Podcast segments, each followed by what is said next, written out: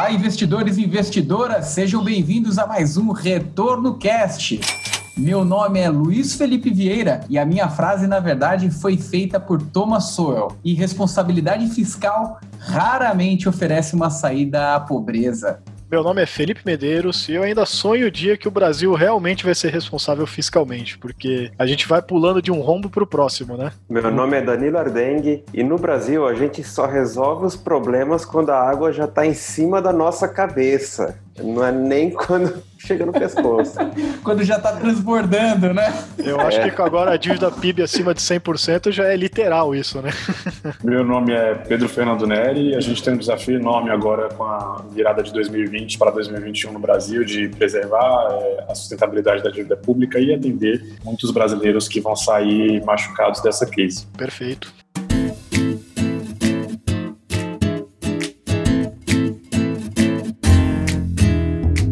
Tema de hoje: apocalipse fiscal no Brasil. Como solucionar esse terrível problema? É com a participação especial aí de Pedro Fernando Neri. Seja bem-vindo aí, Pedro. Prazerzaço ter você aqui no nosso podcast. E já começando, acho que o primeiro bloco é interessante a gente falar o, o que de fato é a crise fiscal, né? Por que, que ela é, é tão importante? E muitas vezes a gente associa o problema fiscal, parece uma coisa muito complexa, mas acaba ficando até um pouco mais simples quando a gente coloca é, como se fosse o dia a dia de uma família, né? É, aquele pai que tem uma renda e gasta mais do que aquela renda, né? A gente pode dizer que o Brasil ele está seguindo esse caminho? É, essa é uma forma boa de se traduzir um problema fiscal, Pedro? É, na verdade, ao contrário do que muita gente pensa, a gente vê pelas redes sociais, ou mesmo conversa de bar, muita gente acha que o Brasil, ou que o governo federal, né, a União, o Tesouro, economiza parte daquilo que ele ganha, recolhe contributos, né, os impostos, as contribuições, para bater da dívida pública, né, para pagar a dívida pública, os juros da dívida, e, e por isso não entende muito por que, que a dívida continua crescendo. Mas, na verdade, é, essa realidade, que, é que a gente chamaria no jargão de superávit primário, não acontece no Brasil desde 2014. A situação que a gente tem concretamente no Brasil é que é, o, o governo repetidamente desde 2014, gasta mais do que arrecada com tributos com aquelas suas despesas básicas, que a gente chamaria de despesas primárias, com educação, saúde, previdência, os funcionários públicos, enfim. E é por isso que a dívida vai sempre crescendo, porque vai pegando dinheiro emprestado para pagar essas suas despesas básicas, assim. A gente via uma trajetória já complicada antes da pandemia, mas é claro que ela se deteriora com a pandemia, né? Então é muito possível que a gente fique anos nessa situação de, estar se endividando cada vez mais. E acho que é, não tem muito mistério, como toda dívida, é, ela vai ter um, um, limite, assim, do ponto que você consegue é, se endividar. E por que isso é tão importante para investimentos ou para a realidade da economia como um todo? Então, a partir do momento que é, os criadores têm a percepção de que essa dívida está numa trajetória mais arriscada, eles vão cobrar essa dívida em condições menos favoráveis, né? Quer dizer, o prêmio de risco dessa dívida vai é, aumentar. Como a gente, sei lá, um devedor no Serasa, por exemplo, tem condições é, piores de juros, etc. Então, à medida que os juros da dívida do governo vão ficando mais caros, vão ficando maiores, isso tem impacto para, na verdade, para toda a economia, né? Porque aí entrando aqui um pouquinho na, na, teoria econômica, de forma mais simplificada, é como se os juros que são cobrados do governo sejam um, um piso dos juros da economia. Quer dizer, é, todo mundo normalmente vai pagar mais do que os juros do governo. Então, quando ele sobe, os juros de todo mundo sobe sobe por uma razão muito simples, né? O governo é um, devedor que tem condições melhores do que quase todo mundo para ou do que todo mundo para pagar essa dívida, né? Ele pode exigir que pessoas paguem essa dívida por ele, por exemplo, é, cobrando impostos que são obrigatórios, ou ele pode simplesmente imprimir dinheiro para pagar essa dívida, que todos os outros devedores não têm. Então, por isso que toda vez que os juros do governo sobem, a tendência é que os juros subam para todo mundo, né? Então, acho que uma outra maneira de ver isso, que a gente pode imaginar é o seguinte: se o governo está sempre se endividando todo ano em centenas de bilhões ou dezenas de bilhões de reais, ele está retirando do setor privado dezenas de bilhões, centenas de bilhões que poderiam estar sendo emprestados para empreendedores é, expandirem seus negócios, para as startups nascerem, para o próprio mercado financeiro, né, afetando diretamente, por exemplo, a bolsa de valores. Então ele vai consumindo esses recursos da economia, deixando eles mais raros, mais escassos e, portanto, mais caros. Então é por isso que essa questão da dívida pública é tão importante e também porque no limite, se essa dívida vai para uma trajetória insustentável, a gente pode chegar então na, na situação que foi falada mais cedo de apocalipse, né, que é uma questão que a gente vê de forma já na Argentina, a gente viu na, na Venezuela, a gente viu no nosso histórico do, do Brasil, o que, que aconteceria quando o governo não conseguir pagar? Ele vai ter que dar calote em alguém, seja nos credores da dívida pública, então afetando por efeito dominó o sistema financeiro como um todo, seja provocando algum tipo de convulsão social com corte de benefícios sociais ou de salário de servidores público, ou no limite imprimindo dinheiro ou algum outro tipo de transação mais sofisticada para expandir o que a gente chamaria de base planetária, é, em consequência gerando inflação, né? Inflação alta. É, então a gente está falando de inflação de dois dígitos, alguma coisa assim. Então é um cenário realmente de, de causa, assim, por isso que é tão importante essa questão fiscal e ela é muito importante agora porque a gente passou por uma crise sem precedentes, né? A crise do coronavírus, ela exigiu uma grande quantidade de recursos públicos para ajudar as empresas, para ajudar os autônomos, para ajudar os informais, mas a gente tem que buscar alguma maneira sustentável de fazer uma transição desse, desses auxílios, desses apoios, para uma dívida que seja sustentável. A gente gastou uma quantidade grande de dinheiro esse ano que a gente, infelizmente, não consegue gastar todos os anos. Então, é realmente muito importante olhar para a questão fiscal no final desse ano de 2020. Ao final das eleições municipais, a gente deve ter muita coisa sendo discutida no Congresso para tentar achar uma solução, cortar aqui, aumentar imposto ali, talvez. Vamos ver é, o que, que, vai acontecer. Certamente é um tema muito interessante é, para todo mundo enquanto cidadão e enquanto investidor também. É, você tocou até num, num, ponto bem importante aí, Pedro, que é essa questão de o nível que a dívida tá, se ela é sustentável, se ela não é, né? E tem uma, acho que você vai saber até melhor, né? Tem alguma vertente de, de economistas que diz que não, que a gente pode se endividar aí ao infinito, né? Porque a gente emite a própria moeda e tudo mais. Aí tem gente que compara, não, por que, que qual é o problema? Acho que a gente já acabou de bater 100% do PIB de dívida bruta, né? Então qual que é o problema disso? O Japão tem 300%, né? Faz umas comparações assim, né? O que, que você diria que a gente poderia considerar uma dívida saudável para um país do porte do Brasil, né? Do nível de desenvolvimento do Brasil e tal, até comparando com pares que tenham a ver com o Brasil, não comparando com o Japão, né? Porque a gente até pouco tempo tinha um nível aí que tá, acho que na faixa de 60% do PIB de dívida, né? Que o pessoal já ficava preocupado, né? Acho que ficava muito mais preocupado até com a trajetória, né? Para onde estava caminhando do que com a situação que estava, né? Aí veio a reforma da Previdência, então meio que em termos de, de trajetória o pessoal ficou um pouco mais tranquilo, mas ainda assim, não, teoricamente não era, acho que um número bom para um país do porte do Brasil, né? Mas aí, como você colocou, veio a pandemia e pronto, estourou de vez mesmo, e a gente tá batendo aí 100% do PIB, né? Ou seja, tudo que o país produz em um ano pagaria ou quase não pagaria o tamanho da dívida do governo. Então, o que, que você avalia que seria um nível saudável de dívida para um país do porte do Brasil? Eu acho que tocou numa questão é, excelente e acho que parte da resposta você é, próprio deu, né? Nessa questão de comparação internacional da dívida e na análise da nossa dívida, acho que é mais importante o, filme do que a fotografia, né? Então, mais importante do que o nível que a gente está hoje é para onde a gente está indo. E a gente tem uma trajetória que não, salvo se a gente crescer muito é, por algum motivo, não é sustentável sem nenhum ajuste. E o que pesa aqui na comparação com outros países é que o juro que incide sobre a dívida brasileira ele é mais alto por conta da percepção de, de que a gente é um país mais arriscado. No Japão, por exemplo, o juro é mais baixinho. E especificamente quanto ao Japão, que é sempre um exemplo que chama muita atenção por ter uma dívida alta, ele é um país que tem uma taxa de poupança muito alta. Então, é essa é uma preocupação, né? seja por questões econômicas ou históricas ou culturais, a taxa de poupança do japonês é gigantesca. Né? Então, não é tanto uma preocupação. E, assim, nível ideal da dívida é difícil a gente pontuar em termos puramente teóricos, matemáticos, a gente, a gente gostaria que é, a dívida ela fosse não crescente, quer dizer, que ela ou que ela diminuísse ou que ela tivesse uma trajetória de se manter estagnada em longo prazo, né? Claro, permitindo oscilações em curto prazo. Então é isso que, que se busca, né? Isso depende do, do nível de gasto do governo, do, do, nível de arrecadação do governo e da própria atividade econômica, né? Se por algum motivo descobriram, sei lá, tá saindo petróleo do, da torneira.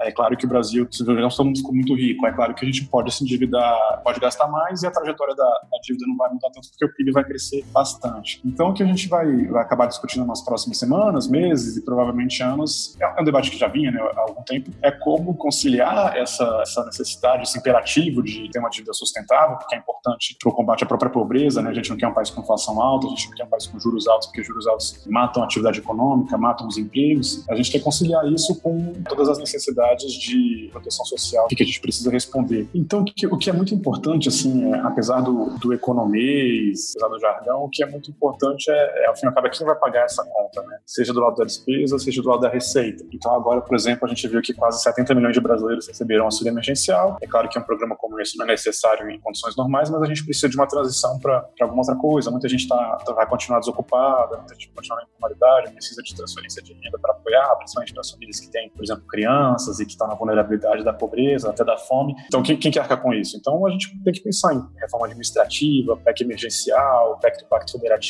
para poder, às vezes, diminuir o custo da folha de pagamento dos servidores, né? permitir, por exemplo, que os servidores arquem de alguma forma solidária com, nesse momento de crise, tem algum corte de remuneração. A gente vai ter que também olhar para a questão da tributação de, é, no Brasil, que tem muitas distorções, muitas desigualdades, né? como fazer com que é, setores que não precisam de incentivos paguem mais, ou pessoas ricas que não precisam de incentivos paguem mais também. Então é toda uma questão que aí já tem a ver com a reforma tributária, com o próprio debate de desoneração da folha de pagamento do ministro Paulo Guedes. Mas acho que é importante para quem está tá se analisando com economia, que entender mais o jornal, a pergunta em, em economia sempre assim é de onde eu estou tirando e para onde eu estou levando esse dinheiro? Assim, como é que eu posso fazer ele ser mais eficiente? Tirar da onde ele tem menos retorno para a sociedade ou para um ou particular, para onde ele tem mais retorno, né? E frequentemente no, no gasto público a gente quer tirar de quem tem mais para quem tem menos, né? Então eu acho que é um debate que é interessante de acompanhar. Acho que tem muita coisa para acontecer porque a crise foi muito grave. A gente criou uma rede de proteção para as empresas e para as pessoas muito importante, mas a gente vai ter que fazer uma transição agora e não está claro quem vai pagar a conta. Né? É, isso é até uma coisa bem triste, né, Pedro? Porque a gente conversou também aqui com o Bernard Api no meio do ano, quando o papo sobre reforma tributária estava bem quente ainda, né? Quer dizer, já tinha até esfriado um pouco, acho que era mais pro começo do ano que estava bem uhum. quente, né? Pelo que eu percebo, assim, olhando pelas discussões aí de noticiários e pelo que eu vejo de outros economistas comentando, também desapareceu esse tema, né? Assim como a reforma administrativa, meio que. A reforma administrativa acho que ainda mantém um pouco viva, porque tem muito a ver com o que a gente está falando de onde que o governo vai tirar dinheiro, né? Então tem se falado muito da reforma administrativa como uma alternativa para isso, né? Acabar com super salários, um monte de privilégios ali que não fazem muito sentido, né? É, mas a reforma tributária mesmo sumiu do mapa, né? E eu acho que para esse ponto que você estava tocando mesmo, de, de onde a gente vai tirar esse dinheiro, como que a gente vai tributar melhor, tanto do ponto de vista de eficiência, né? De que nossos tributos são muito complexos, muito ineficientes, mas de, vou colocar aqui como justiça social, enfim, mas melhor distribuição de renda, né? Parece que é uma coisa inevitável, né? Será que agora no começo de 2021 a gente vai ter fôlego para isso?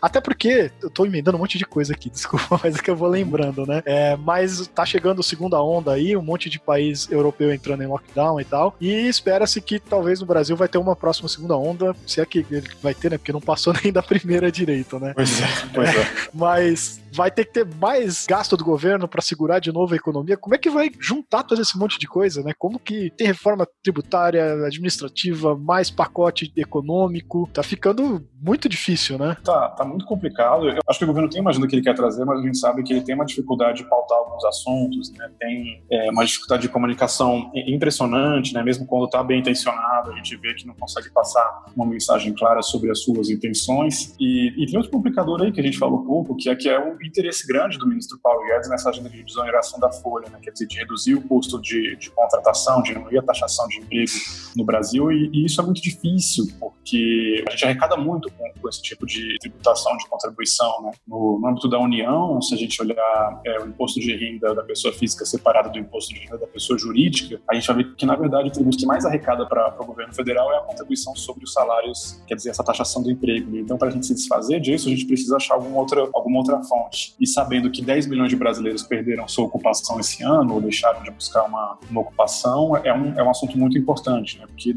eh, não é só transferência de renda, a gente quer que as pessoas tenham é, empregos, de preferência empregos formais, com carteira assinada. Então é, é um desafio é, tremendo, eu acho que talvez isso seja um, um empurrão para o governo finalmente pautar uma reforma tributária. A gente sabe que a reforma tributária estava bem, relativamente bem engatada ali no final de 2019, mas agora ficou ainda mais, mais difícil, né? porque você tinha algum consenso entre os setores, entre os entes da federação, é, com a crise eles podem ter sido afetados de forma desproporcional, desigual, e às vezes tinha um setor que concordava com a reforma tributária e agora não concorda mais, que ajuda. Então, é porque essa crise, com essa particularidade do isolamento social, afetou setores de forma muito diferente. Né? A gente viu aí construção, é, é, varejo com um nível de atividade bom e outros setores despencando, por exemplo, transporte, aviação, turismo. Então, é muito complicado o que a gente tem que fazer e eu acho que, é, assim, o copo meio cheio é que, que, é difícil a gente não, não passar por alguma mudança relevante no Brasil nos próximos meses, né? Porque a crise vai forçar que, que a gente tome é, decisões. Vai ser muito complicado empurrar com a barriga até 2022, até um eventual é, novo governo ou, ou, reeleição da atual administração. Né? Assim, alguma coisa é, tem que ser feita porque a gente já esticou a corda demais.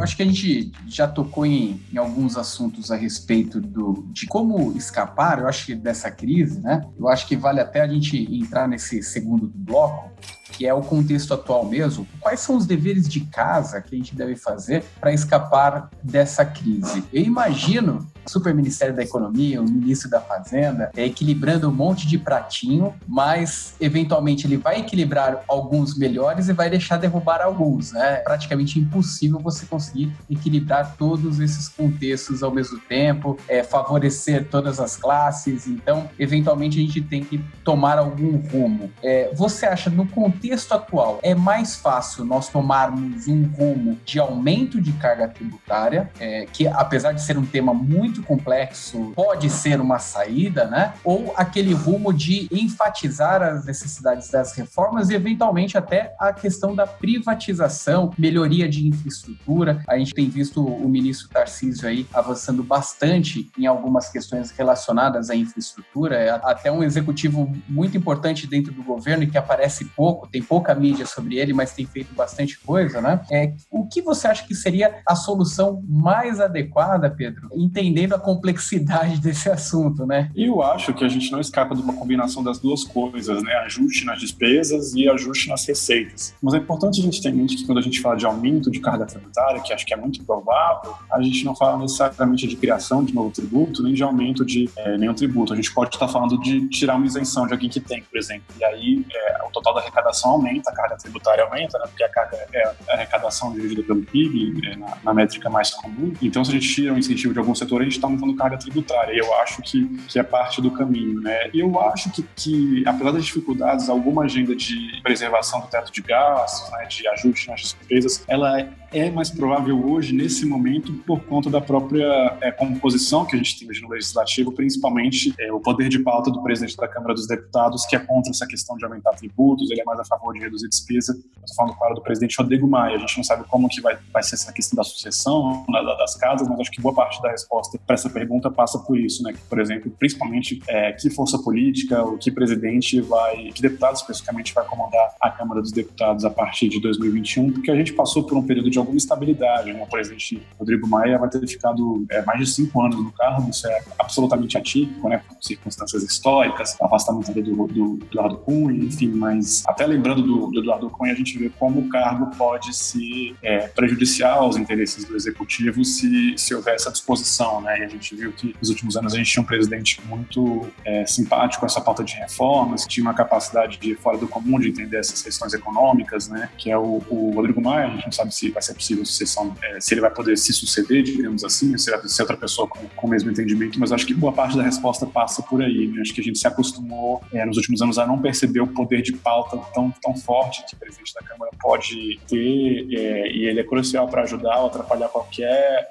agenda colocada pelo governo, né? Então eu acho que muito do, do que vai acontecer a partir de agora vai depender disso, né? Como que vai ficar a composição da mesa da Câmara a partir de 2021, a partir de fevereiro de 2021. E Pedro, até esse ponto também da, de corte de gastos é uma coisa que é meio que o sonho de, de todo mundo aí que não, não tá dentro do, do bolo que recebe esse dinheiro, né? Então, principalmente no mercado financeiro, o sonho é ter uma máquina mais eficiente, né? E, e se fosse possível em algum futuro ter até uma carga tributária menor, né? Porque a gente tem aquela coisa lá de tem carga tributária de país europeu, né? Mas tem serviços de país africano, né? Aquelas brincadeiras que o pessoal faz. Mas me parece meio, não sei, eu queria entender a sua opinião sobre isso, né? Não me parece meio sonhar demais que a gente vai conseguir cortar gastos num nível relevante? Porque até onde eu saiba, aí, se você puder até trazer esses números, porque acho que você vai ter fresquinho isso na cabeça, né? A gente tem, se não me engano, 90% do orçamento já congelado ali, já travado, que ninguém consegue mexer, né? Você já tá direcionado o que você tem que fazer com a receita que entra, né? E isso tá crescente, né? Tá cada vez sobrando menos espaço de manobra para você ajustar o orçamento, né? E são coisas ali que são direitos adquiridos, coisas constitucionais e tal, que você não tem como cortar. Como que a gente vai conseguir trabalhar com isso no orçamento que é tão difícil? Tem alguma saída? Acho que você tocou na questão essencial, né? Acho que é por isso que, na verdade, a gente fala tanto de PEC, né? PEC emergencial, PEC da reforma administrativa, PEC do Pacto Federativo, que as PECs são propostas de emenda à Constituição, né? Então você alteraria a Constituição para poder fazer as mudanças que você quer. O, o potencial de o poder de de fogo assim, dessas mudanças é, é, é relevante. Né? Se a gente olha para a folha de, de, servidores do governo, é, uma redução de 15% nela já permitiria, por exemplo, dobrar a Bolsa Família. 200 bilhões, reduzindo 15%, que também parece muito, né? principalmente é, por muito tempo acho que é, é, muito provável, mas você libera 30 bilhões. Mas além dessa questão da Constituição, tem muita questão da liderança também, porque é, quando a gente olha a situação que a gente está hoje, já houve sucessivas tentativas da, de lideranças do Congresso, mesmo do próprio Ministério da Economia, de pautar algumas transformações e o, e o presidente veta e veta em público. Né? Então, por exemplo, para fazer isso que eu acabei de falar, você não precisaria só emendar a Constituição, você precisaria que o presidente topasse. Ele já falou que não quer nenhuma medida de reforma administrativa, por exemplo, que afete os atuais servidores. Aí o pessoal vai olhar para os programas sociais que são menos focalizados, que chegam menos dos mais pobres, como a bônus salarial. Aí o presidente também, em público, falou que não vai tirar do pobre para dar para o paupérrimo. Depois teve uma solução meio estapafúrdia que foi cogitada, que era de não dar o reajuste da inflação dos aposentados e pensionistas, o governo de novo, e aí acho que, que fez muito bem, chiou. Então a gente está meio nesse impasse porque o presidente vai bloqueando todas as tentativas, ainda não, não percebeu, talvez, que ele vai ter que brigar com alguém, né? Não vai ser possível achar uma solução sem criar confronto com algum grupo organizado, né? porque a solução que a gente está chegando é talvez ter uma melhora na, na questão fiscal, é, com o fim do estado de calamidade, talvez uma recuperação da receita, mas é, sem criar nenhum benefício novo ou sem expandir Bolsa Família, que vai assim, derrubar a níveis, acho que, impressionantes a popularidade do, do presidente, que está se sustentando muito com o apoio que ganhou recentemente no Norte e no Nordeste, e, e baseado no auxílio emergencial, por exemplo, né? sendo que acho que a, a dor de perder é sempre uma magnitude maior do que a alegria de ganhar. Né? Então, acho que todo esse pessoal que, que gostou de receber é, vai ficar, acho que ainda mais frustrado é, com o corte que não tem, que não tem alternativa nenhuma. Né? Então, eu acho que também me parece insustentável imaginar que a gente vai só voltar para o Bolsa Família, como o ministro da Economia cogitou é, no, no, início, é, em meados de outubro. Então, é, é, acho que é difícil. Então, acho que para além dessa questão de mudança na Constituição, a gente precisa da liderança do, do presidente. Vai precisar de convencimento. Eu acho que ele já manifestou no passado, né? acho que a própria questão da reforma da Previdência é importante a gente ter como lembrete, foi uma reforma muito ampla que foi aprovada contra todas as convicções que o presidente tem no, no passado com os deputados federais e até na própria campanha, né? mas foi convencido, topou, achou que era um remédio duro ali que tinha que engolir, eu acho que ele é, vai ter que ser convencido de alguma coisa nesse sentido, né? Corte com servidores, algum aumento de carga tributária, reforma nos benefícios sociais que já existem, para poder, como foi colocado mais cedo, é, equilibrar todos os pratos, né? Equilibrar a necessidade de reduzir o déficit primário, a necessidade de, de combater a pobreza depois da crise, a necessidade de gerar emprego, talvez por meio de, de desoneração. Então, é, assim, na planilha a solução existe, né? Falta, essa, acho que, essa disposição política que vai ser fundamental para convencer é, o resto da sociedade. Fazendo um paralelo até com, com as finanças pessoais, para quem às vezes tem um pouco de dificuldade de entender todos esses termos de superávit e tudo, né? É basicamente uma família que está com a renda toda comprometida já com parcelamentos, contas, dívidas, e o pior é que as parcelas das dívidas dele, da família, vai aumentar mais do que o salário que a família recebe. Logo, não vai ter como pagar tudo, a não ser que negocie com alguém, que consiga pagar um pouco menos para um ou entender o prazo de outro, enfim, alguma coisa, alguma negociação tem que acontecer. Até então, eles estavam conseguindo levar sem nenhuma negociação, mas agora em diante não vai ter como fazer isso com nenhuma mágica mais. Agora, alguém alguém vai ficar triste agora, né? Vai faltar dinheiro para alguém. Ou fazer uma hora extra e cortar o carro do filho, né? O filho não vai gostar de ter o carro cortado, né? Exatamente. Ninguém, alguém vai ficar, vai ficar insatisfeito com a solução que, que acontecer agora, né? Mas é um é.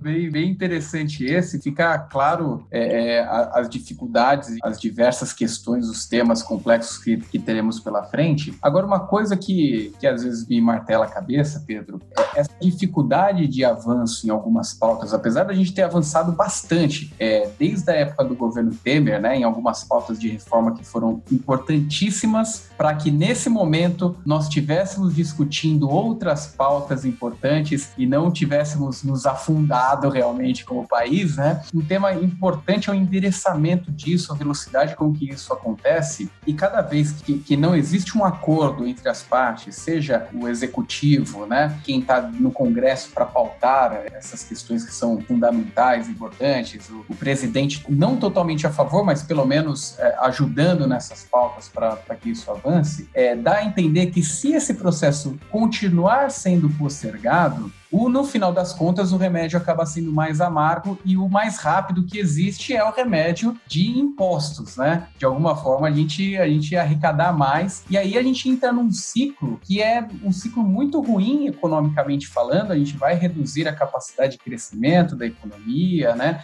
A gente pode voltar a ter problemas de inflação, é, uma descontinuidade do equilíbrio fiscal, né? Pode gerar esse tipo de problema. É, como que você enxerga uma eventual postergação? Todos esses fluxos de reforma, pauta aí não, não estão acontecendo, Pedro? E, eventualmente, nós tenhamos que fazer um remédio mais amargo. É, eu acho que seria muito ruim empurrar com a barriga, porque também a gente não está muito longe das eleições gerais do Brasil, né? Eu não o governo de forma é, como um todo, mas alguém achar que vai ser possível é, empurrar por tanto tempo assim, né? Porque imagina a gente chegar numa situação de crise em 2022. Então, eu acho que o momento de decidir isso é agora mesmo, né? Tentar aproveitar esse gancho do, do final da crise e criar uma, uma agenda que seja sustentável para tudo que a gente precisa fazer, né? Um desafio grande mesmo. Eu acho que até o Luiz trocou num ponto importante que a gente acabou pulando, né? Que é a questão de inflação, né? A gente brasileiro tem sempre aquela recordação, aquele medo de voltar a ter hiperinflação no país e tal, voltar década de 80, começo da década de 90. E o que tá saindo recentemente tá um pouco assustador, né? IGPM em 12 meses passando de 20%. Aí o IPCA que acabou de sair hoje aqui de outubro, bateu o pior outubro desde 2002, né? E nisso o Banco Central na última reunião não quis aumentar o juro, então já parece que vai ser quase que inevitável, não sei, né? Mas o Banco Central começar a aumentar o juro de novo em breve. E aí traz até aquela, falando um pouquinho de economês aqui, né? Aquela questão da, de dominância fiscal que o Gustavo Franco acho que definiu faz muito tempo numa uma entrevista na Veja, né? De uma forma bem interessante, que é a do, dominância fiscal é o juro tem que ser aquilo que é para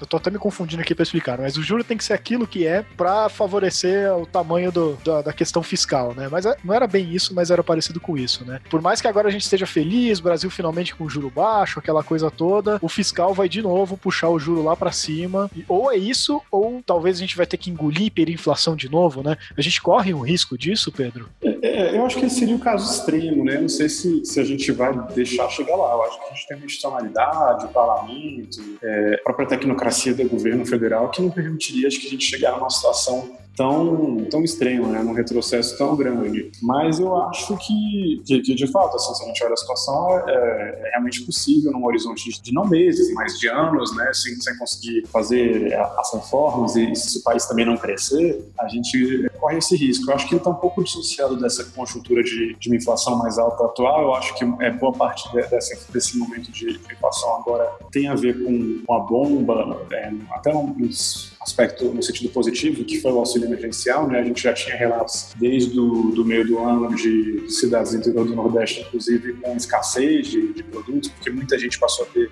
um, um choque positivo de renda, porque estava numa situação tão pobre antes que o auxílio tornou a pessoa mais rica. Então, eu acho que essa, essa inflação tem ainda um componente conjuntural importante dessa questão do auxílio emergencial que, para o bem e para o mal, vai acabar agora com a virada do ano. Mas, de fato, eu acho que a questão da inflação, ela, acho que a gente não precisa nem olhar tanto para o passado do Brasil, mas se a gente olhar até para os nossos vizinhos aqui, né, que, tudo bem, são situações diferentes, mas Venezuela, Argentina, a gente vê que viver com inflação de 20, 30, 40, 50% é, é realidade de milhões de lá, de dezenas de milhões de, de, de americanos nesse momento, né? Então, não é um, só um papo catastrófico de economista ou de trader ou de coisa nada assim. De fato, se a gente não conseguir encaminhar bem essa solução e se, se a gente der o azar do país não crescer muito, a gente, de fato, chegaria nesse limite. Mas eu gosto de pensar, gosto de pensar que a gente aprendeu a lição e que isso não vai acontecer.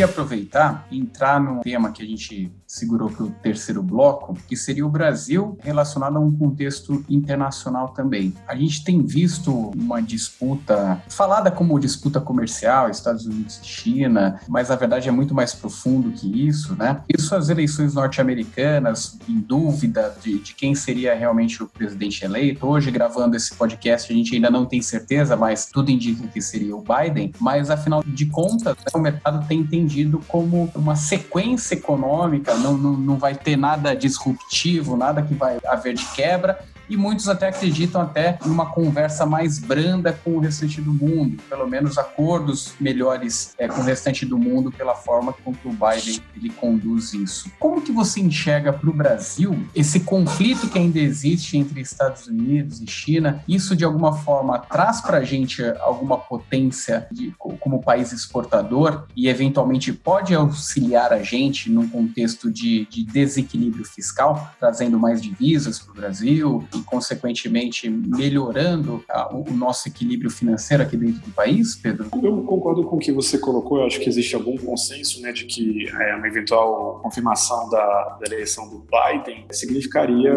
um arrefecimento na, na guerra comercial com a China. Né? Então, eu acho que isso não tem muita dúvida disso. Agora, esse ambiente internacional é muito marcado por todas essas incertezas do coronavírus, né? A própria evolução da pandemia, o êxito das vacinas, como que a economia vai se comportar nos, nos, nos países mais ricos, ou até algum cisne negro aí que ninguém esteja observando agora, mas eu acho que o que é importante é salientar, por mais entusiasmante que seja acompanhar as, as eleições americanas e eventualmente agora a formação do novo secretariado e tal, é que o que é fundamental mesmo é o nosso dever de casa aqui. Então, a gente vê que, por exemplo, é, tanta atenção sendo colocada nesse momento para a eleição americana e coisas ainda incríveis acontecendo no Brasil, como a questão do apagão do Amapá. É, imagina aqui o Estado brasileiro com centenas de milhares de pessoas por conta de uma chuva de raios vai ficar semanas sem energia elétrica, com precariedade de abastecimento de água, de vida, de telecomunicação, porque a infraestrutura é absolutamente tão precária que não tem alternativa senão levar transformadores por barco de outro lugar do Brasil e montar lá, e isso leva tempo. É, acho que é só uma anedota do quanto assim, a gente está olhando para lá, mas assim, os nossos problemas continuam aqui. É, por mais divertido que seja acompanhar o colégio eleitoral, os mapinhas e tal, eu acho que nada é, nesse momento é, vai ser tão importante importante do que a agenda de reformas que tem que ser discutida é, aqui mesmo. Pedro, eu só vou insistir um pouquinho na questão internacional, porque falando em termos uhum. de contexto econômico, a gente está passando por um monte de, não sei, mas acho que um monte de coisa que nunca aconteceu na história antes, né? Crescimentos aí absurdos de endividamento de mesmo países é, desenvolvidos por conta da pandemia, né? E o que já vem acontecendo há algum tempo, que são os kiwis, né? Então já começou esse negócio lá em, depois da crise de 2008 e quando os, os Estados Unidos mesmo começaram a, a, arrumar a bagunça que tinha feito lá, vou chamar de bagunça aqui, né? Mas não necessariamente é isso. Quando eles começaram a desinchar o tamanho do, do que eles tinham feito com o primeiro Kiwi, aí veio a pandemia e agora eles estouraram de novo a boca do balão lá, né? Então tem uma emissão de moeda insana ali, bem alta, né, nos Estados Unidos e no mundo todo. E os juros também, esse monte de negócio de juro negativo, tanto do ponto de vista de juro real, mas até juro nominal negativo, né? Então, assim, fica aquela questão de, pô, uma hora não vai ter que ter uma correção disso, né? Não vai ter que voltar a padrões normais. E quando a gente voltar para esses padrões normais, não seria é, um cenário ali de baita de uma política contracionista e aí ter uma crise pesadíssima? Como que a gente vai sair disso agora, pensando como um mundo, e o Brasil vai sofrer as consequências de uma forma ou de outra, né? É, eu acho que essa é uma questão central, né? É, por conta da própria situação da pandemia, né, da, da queda da atividade econômica, a gente viu que os juros no mundo todo caíram bastante, né? Isso beneficia, é, de certa forma, forma, a gente compra um pouco de tempo porque a gente não precisa pagar toda essa nossa dívida com juros reais tão altos. Agora, de fato, se existe uma inversão rápida desse movimento, por algum, algum motivo, a gente sabe que a economia internacional é frequentemente é, muito complexa da gente conseguir prever o que vai acontecer, de fato, seria muito ruim a gente estar na situação que a gente está hoje. Então, eu acho que esse é mais um lembrete, talvez um alerta da importância da gente fazer o que a gente tem que fazer aqui para não ser pego eventualmente desprevenido numa situação de crise internacional ou de correção, para usar o, até um eufemismo né, que a gente usa, que você colocou, e, e uma eventual alta rápida dos juros internacionais. Então, eu acho que é importante consolidar essa, essa agenda que a gente tem que, tem que fazer. Né? Então, vou continuar batendo na tecla, né? é reduzir o déficit primário, é garantir que haja uma rede de proteção social sustentável, né? novos benefícios, mas também novas fontes de recursos, e garantir alguma mudança no sistema tributário para prestigiar uma eventual exoneração da folha de pagamento, como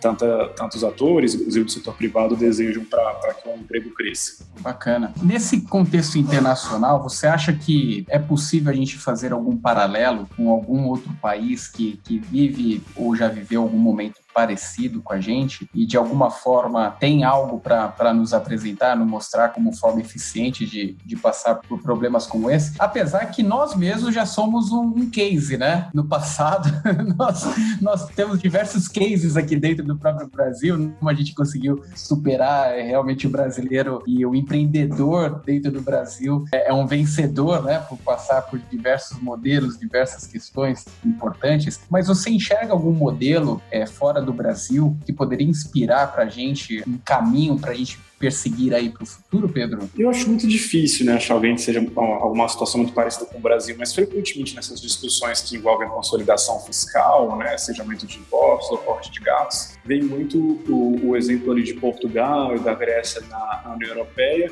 São exemplos que, que dá para a gente usar até a página 2, assim, que a União Europeia é para muitos países também uma monetária, né, na zona do euro, então é, a ausência de políticas monetárias nesses países independentes certa forma, impediu que o ajuste fosse feito pela inflação, né, que a autoridade monetária não pertence a Portugal ou a Grécia individualmente, mas ao bloco como um todo. E também acho que por isso a gente, é, o, o, ajuste da política fiscal foi tão importante, né, pela ausência de instrumentos como a taxa de juros que, que a gente tem aqui no Brasil. Agora, é, Portugal eu acho um exemplo interessante, porque não só pela ligação clara que a gente tem, mas é, porque foi um país que fez ajustes duros, né, a gente está falando de corte na remuneração de servidores, inclusive de servidores aposentados, apesar de, de, de ter uma doutrina no judiciário, que é um ator importante nessas questões mais conservador em relação a isso, o próprio judiciário entendeu o imperativo de fazer esses cortes e validou eles, não só o judiciário português, mas até a Corte Europeia de Direitos Humanos. E é um exemplo bem sucedido, assim, né? O pessoal gosta muito de, às vezes, de usar Portugal como exemplo, porque é um país que cresceu muito nos últimos anos, ou, mais do que, do que se esperava, mais do que vinha antes, e, e aquele tipo de exemplo que todo mundo gosta de usar, né? Então o pessoal mais à esquerda vai falar, não, mas olha, o governo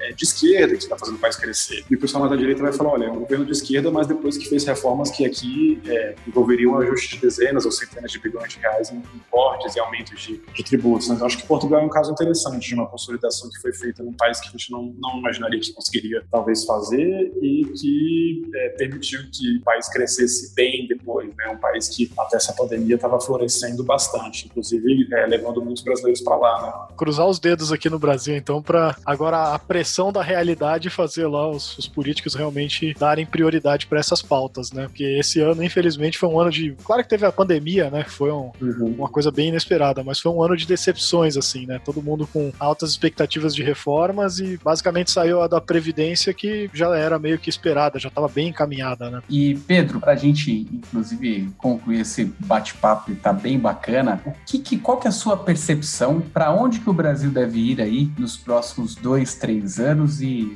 e quais saídas aí você enxerga? É um cenário positivo, é um cenário mediano, um cenário mais negativo, no seu ponto de vista? Olha, eu acho que é um cenário mediano e eu acho que depende muito da eleição de 2022, né? Assim, de, de, a gente ter uma força política, ainda que mantendo os atores atuais, que consiga fazer, é, convencer a sociedade dessa, da necessidade desses ajustes. Né? O país, apesar da reforma da Previdência, como foi bem lembrado, passa por uma transição demográfica muito impressionante, é muito veloz, um envelhecimento muito rápido da população. Isso traz implicações não só para o gasto público, mas para o próprio crescimento da economia. Né? São menos trabalhadores entrando na força de trabalho, vai ser difícil a gente crescer é, sem aumentar a chama da produtividade, né? o produto por trabalhador, né? não só a quantidade de trabalhadores ocupados. Eu acho que o Copo do Cheque tem uma agenda bem fértil de reformas, né? diagnósticos conhecidos, respaldados em boa evidência científica, na, na própria comparação internacional. Então, acho que a gente precisa fazer reforma tributária, que é um debate que às vezes não tem tanto a ver com a questão fiscal, mas que é importante para aumentar a eficiência da, da, da, produção nacional. Tem a questão de melhorar o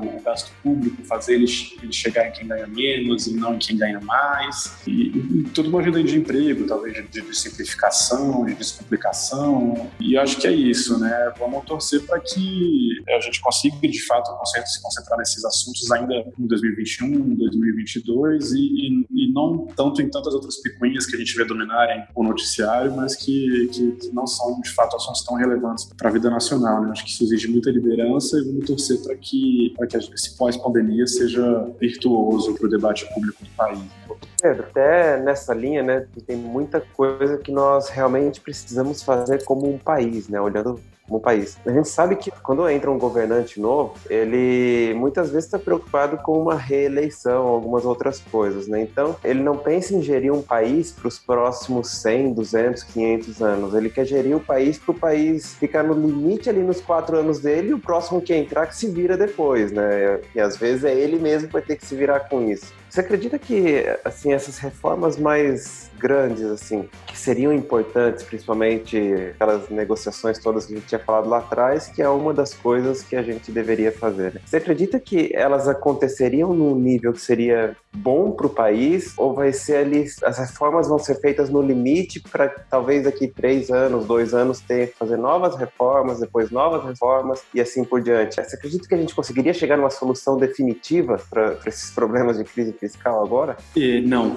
eu não acho. Eu, eu torço, mas eu, eu, eu não acho. Eu acho que essa liderança agora não, não parece existir nesse momento. A capacidade de entrega do atual governo, mesmo do, do atual ministro da Economia, não é, não é tão. É, é, claro que é tudo muito difícil, né? Mas não, é uma, não se entrega muito resultado. Eu acho que por conta da eleição já está tá no radar, né? Acho que vai ser difícil promover transformações muito estruturais. Eu acho que a gente pode, de fato, acabar empurrando com a barriga, né? Fazer alguns ajustes que permitem a gente chegar em 2022, talvez com uma dívida ainda crescente, mas não num ritmo de crescimento tão alto, pagando algum benefício social novo, é, mas que não vai reduzir muito a pobreza e a desigualdade. Eu acho que essa questão não está colocada, né? Talvez 2022, um grande debate nacional, ainda que esse atual a administração seja é, reeleita, talvez a gente consiga pautar isso, mas eu acho que tá, tá difícil, né? Assim, a gente conseguir fazer a reforma da Previdência e uma outras co outra coisa, né? Mas eu acho que a, a própria inércia em conseguir apresentar uma agenda nesse final de ano, né? E a gente já está chegando no final do ano, eu acho que revela a dificuldade que, que existe de, de pautar uma agenda clara de objetivos para o futuro do país. Mas vamos torcer, né?